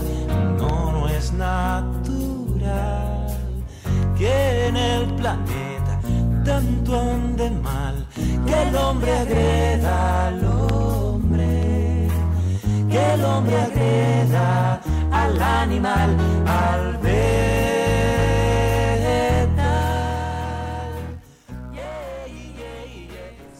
Aquí de vuelta dialogando con Beni, yo soy Rosana Cerezo y estoy dialogando sobre la conservación de vida marítima, manatíes, tortugas y, otros, y otras criaturas que viven en nuestras costas y a, a los cuales le debemos respeto porque habitan, al igual que nosotros, son parte de la creación. Esta, este territorio no es solo nuestro, es de todas las criaturas que habitan junto a nosotros y estamos en un equilibrio perfecto y dependemos, dependemos uno de los otros y cuando uno se enferma, el otro se enferma. Cuando el manatí se enferma, también el humano se enferma. Así que siempre que entendamos eso, entenderemos que hacerle daño a cualquier otra criatura viviente es igual que hacernos ese daño a nosotras mismas. Em, vamos a recibir llamadas del público. Voy a dar el teléfono aquí en, el estudio para que llamen y hagan sus preguntas, cualquier duda que tengan o alguna experiencia que hayan tenido, por favor compártanlas con nosotros. El teléfono aquí en Radio Isla es el 787-292-1703. 292-1703.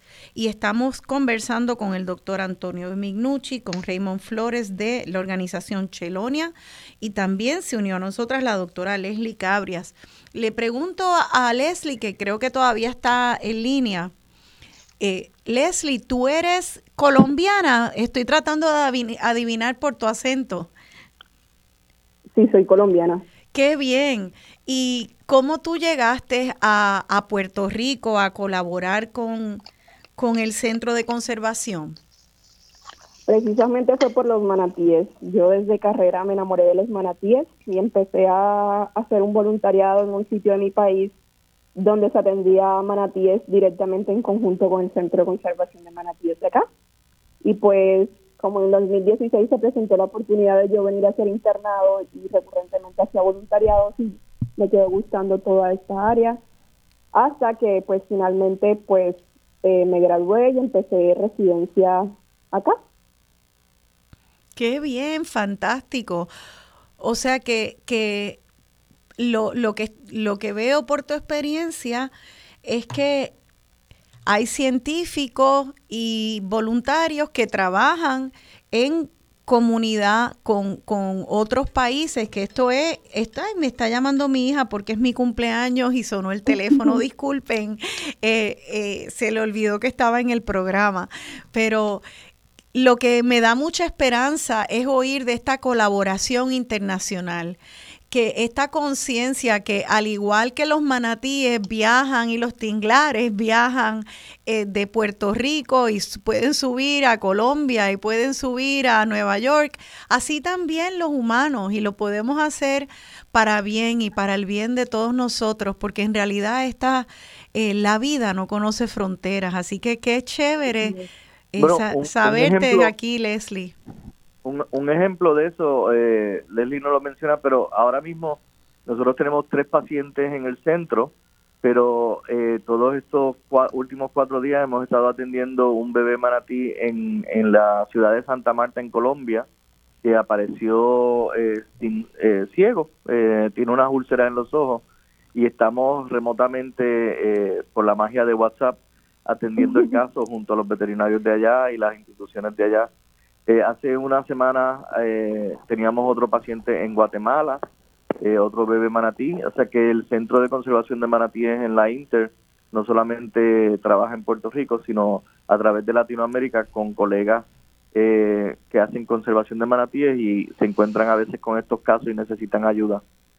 Igualmente trabajamos con otros países, Indonesia, asesoramos a España, asesoramos algunos acuarios pues eh, en Japón. La idea es fortalecernos y entender un poco de que nosotros lo que hacemos es medicina de conservación de organismos acuáticos y lo que nosotros necesitamos para poder ejercer esa medicina es cooperación entre todos. Debemos entender que conservar especies no se puede hacer solo y necesitamos de biólogos, necesitamos de veterinarios, necesitamos personas del común que se involucren en los procesos y que nos ayuden a hacer posible la conservación de estas especies, porque amenazas desde que nacen, yo siempre doy el ejemplo de las tortugas marinas.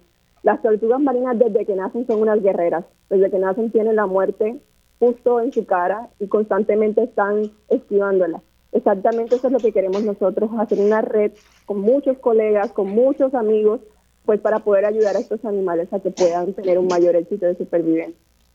Y tú te refieres, Leslie, te pregunto, al hecho de que nacen tantas tortuguitas, por ejemplo, los tinglares, nacen tantas eh, y se tiran así diminutas a ese mar y la mayoría entonces mueren. ¿A eso te refieres? Sí, es que eh, creo que Raymond más que nadie pues podrá, podría hablar de este, de este tema, pero las tortugas desde que nacen están expuestas a diferentes problemas, a la depredación de otros organismos, a no encontrar los recursos para sobrevivir, la alimentación, que pues, muy, poca, muy pocas veces es, malformaciones congénitas, problemas de enfermedades, muchas, muchas causas, digamos, que predisponen a que de este montón de tortuguitas que salen, algunas puedan sobrevivir, no va a sobrevivir todas, solamente las más aptas van a estar sobreviviendo. Por eso menciono el caso de que ellas son el mejor ejemplo de persistencia y de un animal guerrero desde que nace. Qué fantástico. Y, y pues nos toca a nosotros no ser otra causa de muerte para tortugas que ya están al borde de la extinción y que si nosotros no, no las cuidamos, podríamos vernos en un mundo sin tortugas y sin manatíes. Y que eso no pase en nuestro reloj, que eso no pase, que pase todo lo contrario, que empecemos a ver los números crecer y según veamos los números de manatíes y tortugas y pelícanos y múcaros crecer, eso va a ser una señal de que nosotros y nosotras estamos creciendo en amor y conciencia. Eh, para ser dignos habitantes de este planeta. Vamos a recibir las llamadas del público que ya tenemos acá una primera llamada. Buenos días, estén dialogando con Benny. Su nombre, por favor. Hola, mm, buenos días. Mi nombre es Lidia Vélez. Yo voy a menudo a la Laguna del Condado porque tengo unas amistades que viven en uno de esos condominios preciosos que se ve toda la laguna. Allí eh, me entero que por la mañana eh, muchos de vez en cuando los manatíes vienen y se pasan un buen rato en la laguna, pero se van después, ellos viven básicamente en la eh, bahía de San Juan, se van porque en la laguna del condado no hay eh, lo que llaman la lechuga marina, que es lo que les da a ellos la alimentación. Y entonces es triste porque en la laguna del condado se ha prohibido el uso de los motores con hélice, por lo tanto es un sitio que sería muy bien protegido para los manatíes, pero al ellos no tener comida allá, pues están sencillamente un rato y se van. Y sería maravilloso si pudiera iniciarse algún tipo de eh, actividad para sembrar esas hierbas marinas en la laguna, porque así los manatíes podrían utilizarla como sitio de vivir y no solamente como un área donde ellos vengan a descansar un ratito por la mañana. Y en esa zona están alquilando muchos kayaks y muchos paddleboards. Y a veces, pues, los manatíes por la mañana se acercan a los turistas que están, y los turistas se vuelven locos, porque para ellos es una experiencia maravillosa. A veces se asustan pensando que es tiburón, pero todo eso se puede arreglar con letreros y explicarles y todo. Y sería una atracción adicional y además para los manatíes sería un hábitat mucho más protegido eh, que donde ellos están en la laguna. Gracias Lidia por, por, por dar su experiencia y vamos a ver cuál es la reacción de nuestros expertos. Eh, ahí hay muchas sugerencias, a mí todas me suenan lógicas, pero me pregunto en cuanto a la comida este, ¿verdad? Hay que tener cuidado y basar, basar las acciones que tomemos en, en la ciencia. Eh, Mignucci, siendo oceanógrafo, eh, que eh, eh, sería recomendable, ellos en realidad no tienen comida, ¿por qué van y vienen de ese lugar en particular, de esa laguna? gracias a Dios no hay necesidad de sembrar hierbas marinas allí porque sí las hay, sí. especialmente una vez te acercas al al, al puente del condado, eh, toda esa área está repleta de hierbas marinas y la razón por la cual los manatíes van allí es específicamente a comer. Eh, ellos, eh, hay una comunidad bastante grande ya, como de unos 5 a, a 12 manatíes que utilizan la laguna del condado y la laguna que queda después del puente hacia el Caribe Hilton también. Sí. Y lo interesante es que ellos salen y, salen a través de las dos marinas del Canal San Antonio al río Puerto Nuevo a tomar agua dulce. Y entonces vuelven, una vez toman agua dulce, entonces vuelven eh, a la laguna del condado para pernoctar y también para, para volver a comer sus hierbas marinas. Hemos visto madres con crías allí, o que también lo están utilizando para reproducción y para parir sus bebés. Eh, el área ya está protegida eh, por ser parte de la historia de la Bahía de San Juan. Sí. Eh, y, las, y los grupos de kayak que están allí están instruidos y bajo el permiso que tienen, tienen que educar sobre la protección del manatí y ciertas iniciativas que ellos tienen de levantar los remos cuando los manatí se acercan a los turistas y a los que están utilizando eh, los kayaks y los paddleboards. Eh, está bastante monitoreada el área. Nosotros Qué tenemos eh, voluntarios que, que también trabajan con la gente de los kayaks y los educan y nos mantienen al tanto de cuando nacen los bebés y cuando los manatíes están en problemas, etcétera, y, y nos sentimos bastante cómodos de todos los sitios en Puerto Rico Sí, eh, donde los manatíes entonces tienen cierto grado de protección. qué fantástico, pues creo, espero que eso le dé tranquilidad a, a nuestra radioescucha, Lidia Vélez. Pues fíjese, pues Lidia, doña Lidia, no es que se vayan y vengan porque no tienen comida, sino que es parte de- del movimiento natural de ellos, de comer, de beber agua dulce, de ir y de venir, así que no se están yendo porque haya falta de alimento ni falta de protección en ese momento. Interesante lo que dijo Mignucci, que si están eh, haciendo paddleboard o kayak y ven a un manatí, que entonces subir los remos hasta que se vaya. Me imagino que no debemos tocarlo, ya nos dijeron no tocarlo. Y entonces sería subir los remos para no pegarle, ¿verdad, Mignucci? Corre- correcto, el, es para protegerlos y, y dejar que ellos sigan su rumbo. Eh, hay manatíes que son muy curiosos y se le pegan a la gente porque quieren saber qué es eso Sí. que está trepado encima de, de- de la plancha de madera.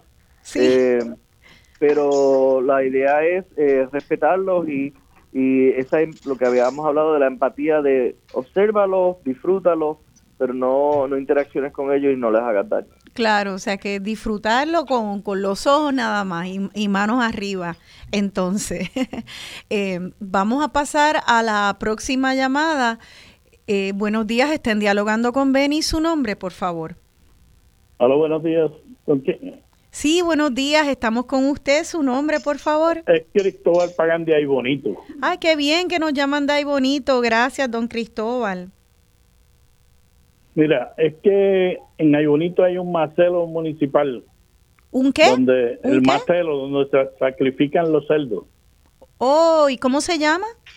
Es el macelo. El Ah. macelo. Ajá. Entonces, en ese macelo hay una, lo que le llaman charca de oxidación,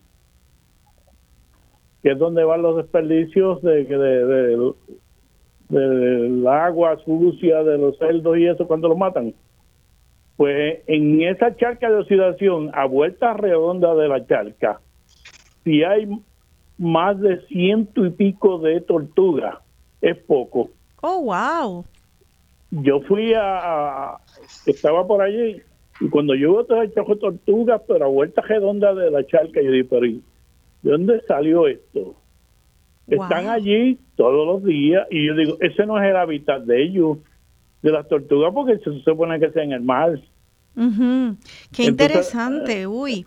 sí yo quisiera que se viniera y se tomara un reportaje porque es que son muchas chiquitas grandes de dónde salen tantas si es que se procrean allí mismo. Yo quisiera preguntar al doctor si se procrean allí, porque no, hay de diferentes tamaños y son cientos. Mira para allá, qué cosa tan interesante. Pues gracias, don Cristóbal, por alertarnos a eso. Vamos a escuchar eh, qué, qué pueden eh, tal vez especular o, se- o sepan de esto eh, nuestros expertos. Eh, Mignucci, Pero, pero porque yo sí, el experto en, en tortuga es Raymond. ¿verdad? bueno, yo dije, pues, océano, vamos a ¿por qué ver si, ¿por qué no están en el océano? Era por eso, por eso Antonio te la pasé a ti, caramba, porque no están en el océano o en aguas dulces. Este, pero si se lo re- quieres pasar a Raymond, Pero, pero deja que Raymond se exprese, bendito. Porque hay que, hay que saber que hoy hay diferentes tipos de tortugas. Están las tortugas terrestres, que son las que vemos en las tierras, y por- y, eh, obviamente, y vemos normalmente que se usa mucho de mascota. Están las tortugas acuáticas, que son de agua dulce, que no tienen aletas, que no tienen uñas y membranas entre los dedos, pues, eh, todo el dedo y uñas, tiene membranas, son las tortugas acuáticas. Esa me imagino que es la que está viendo el caballero, eh, allá en, el- en la laguna, en el, en el en el río, en la charca, son tortugas acuáticas, no son tortugas del mar. Las tortugas del mar son las que tienen aletas y obviamente son, eh, están en, la- en la- en las costas, ¿no? en el mar, en el océano. Esas son las tortugas marinas, o sea que tenemos tres tipos de tortugas, las tortugas marinas, las tortugas terrestres y las tortugas acuáticas. Ah, mira, pues aprendí, aprendí algo. ¿Y por qué estarían esas tortugas allí? Tal vez están busca, estarán buscando alimento. ¿A qué tú apostarías, Raymond? Sí, es su, es su hábitat, es su hábitat, su- están allí obviamente alimentos, eh, donde allí se, se reproducen, se alimentan, de su casa, eh, que obviamente pues eh, se están alimentando, alimentando de, de muchas cosas que entra, que entra allí, que sea saludable o no, pues, eh, pues, Bueno, veremos, pero ella es Pero- porque pero sí, ella es es hábitat. ¿Me permiten opinar un momento? Sí, por favor, Leslie. Bueno, miren, aquí en Puerto Rico pasa una situación y en todo el Caribe pasa una situación, es que tenemos especies endémicas. Por ejemplo, la jicotea puertorriqueña, ¿cierto? Sí. Pero también tenemos otras especies que son exóticas, que la gente las, como decía Raymond, pues las tiene de mascotas y lo que hace es que las libera a vida silvestre.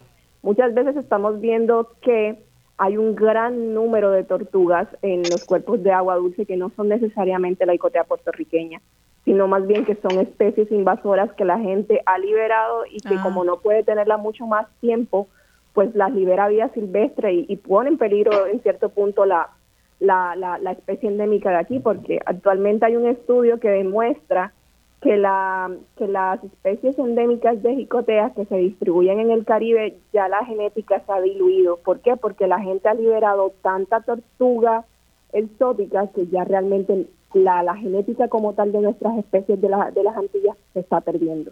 Entonces, Wow. a- también es un llamado de atención para las personas. Estas tortugas, a pesar de que son acuáticas, tienen hábitos carroñeros, o sea, que comen todo lo que encuentren. A veces van a comer plantas, pero también van a comer eh, carne en descomposición, pedazos de animales que estén flotando. Por eso puede que exista la posibilidad que ellas estén en esa área en busca de comida. Sí, claro, Pero eso hace mucho sentido. Tener en cuenta que no podemos liberar animales que no son de aquí porque ponemos en peligro a las poblaciones endémicas que tenemos dentro de la isla.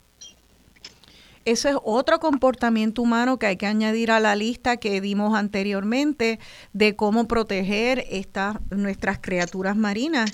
Y, y pues además de recoger nuestra basura, además de no contaminar, eh, eh, de, de la contaminación lumínica, que in- incluye eso, pues también está no soltar estas em- especies exóticas. Eh, si alguien no pudiera mantener una tortuga, por ejemplo, que es una tortuga exótica que compró en un pet shop, ¿qué debería hacer? Eh, ¿Regalársela a otra persona? ¿Ponerla a dormir? ¿Cuál es el, el, curso de acción? Lo ideal sería que busque la opción de regalarla, darla en adopción, nunca liberarla. Y en otras instancias, en ver que no tiene, digamos que una aceptación, llamar directamente a recursos naturales que ellos tienen un sitio de destinación para especies exóticas.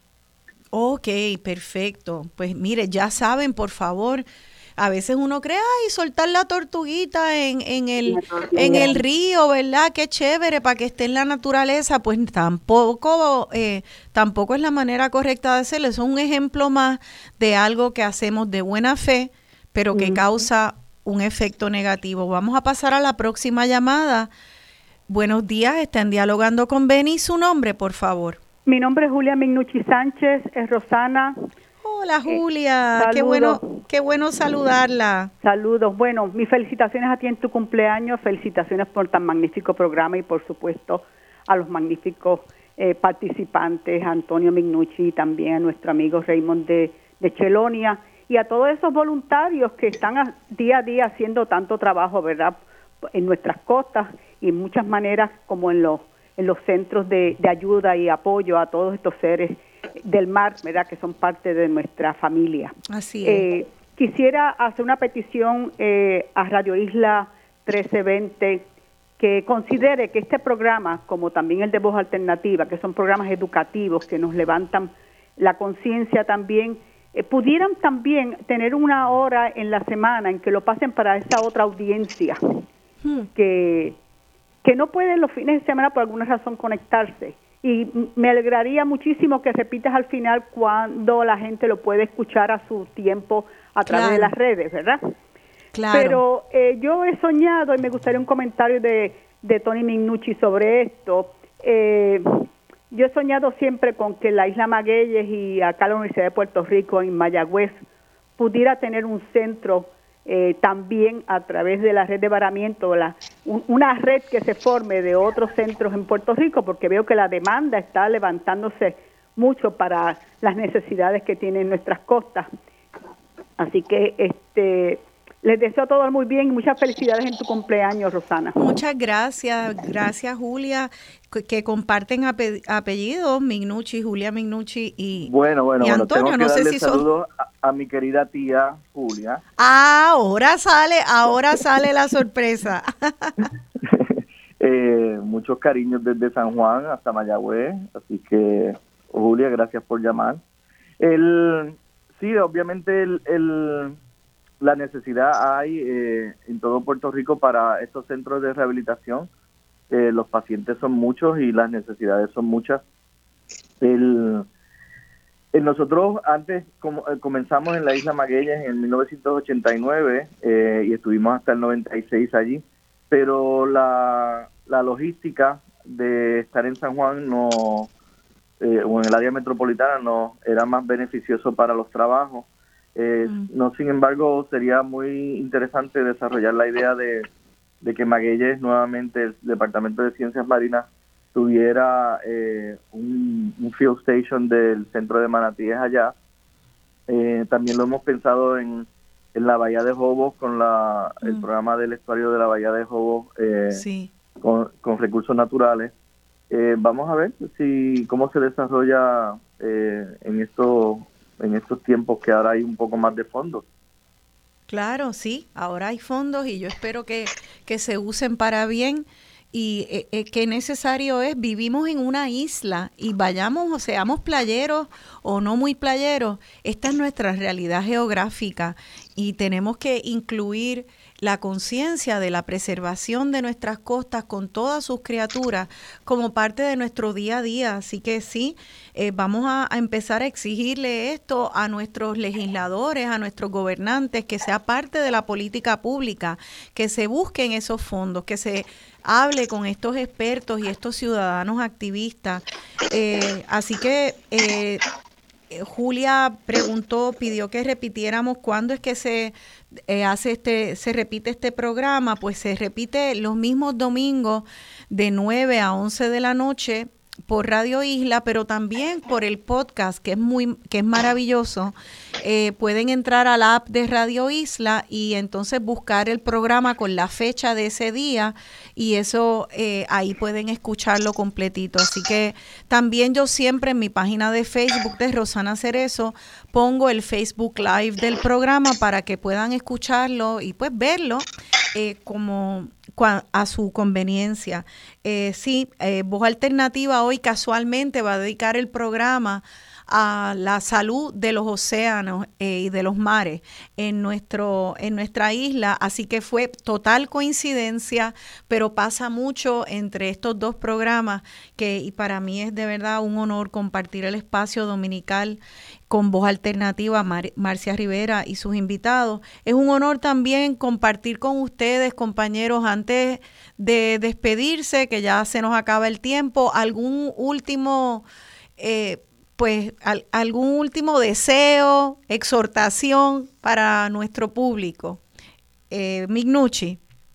Bueno, lo, más importante es que tomemos esta semana de la, semana de la conmemoración de, la conservación del manatí, eh, que como, como un momento para eh, pasar información a, a nuestros compañeros, a nuestra familia, a nuestros hijos, a nuestros padres, especialmente aquellas personas que tienen bote y jet ski, de, que eh, tomen los pasos necesarios para, para asegurar la sobrevivencia de estas especies marinas, eh, navegando responsablemente, yendo despacio en área de manatíes.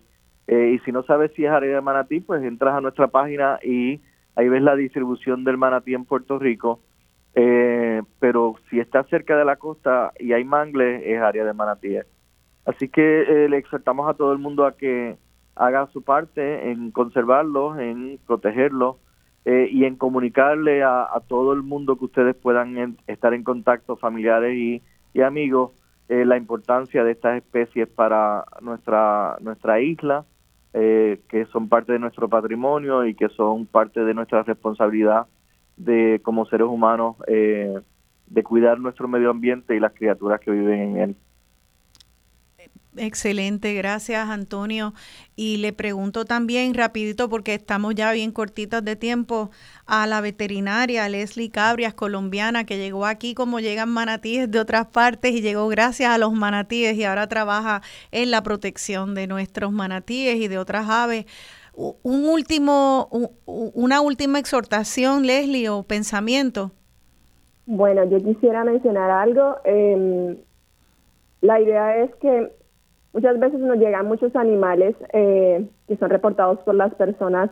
Algunas veces llegan a tiempo y otras veces llegan tarde. Yo exhortaría a las personas a que se encuentra un animal herido, sea cual sea la especie, usualmente eh, reporten de manera rápida pues para poder atenderlos de manera eficiente. Muchas veces estamos viendo personas que se quedan con los animales por ese mismo por esa misma empatía que tenemos con, con, con, muchos animalitos que nos roban el corazón, pero a veces no ayudarlos de la manera que creemos es la mejor forma de ayudarlos. Y, si lo encuentran, reportarlo enseguida, no darle comida, ser rápidos a la hora de atenderlos, porque muchas veces hemos tenido problemas de animalitos que han llegado en muy malas condiciones porque una persona ha suponido, ha supuesto algo de cómo atenderlo y no podemos actuar a tiempo sería mi, mi recomendación. Muchas gracias.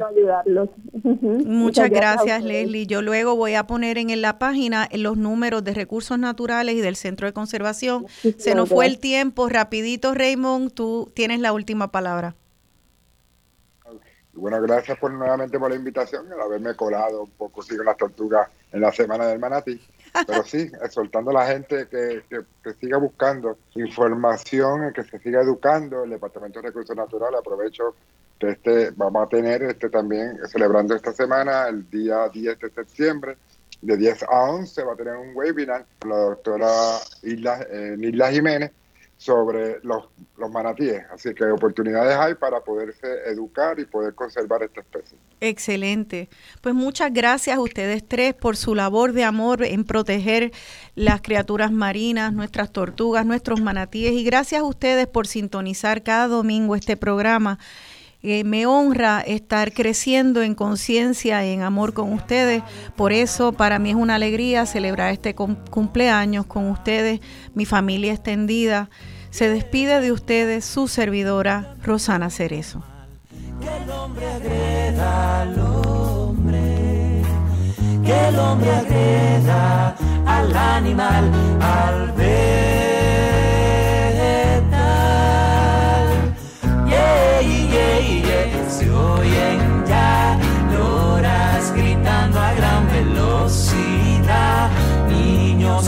jugando con felicidad, vuelvo a su. Pasan ya.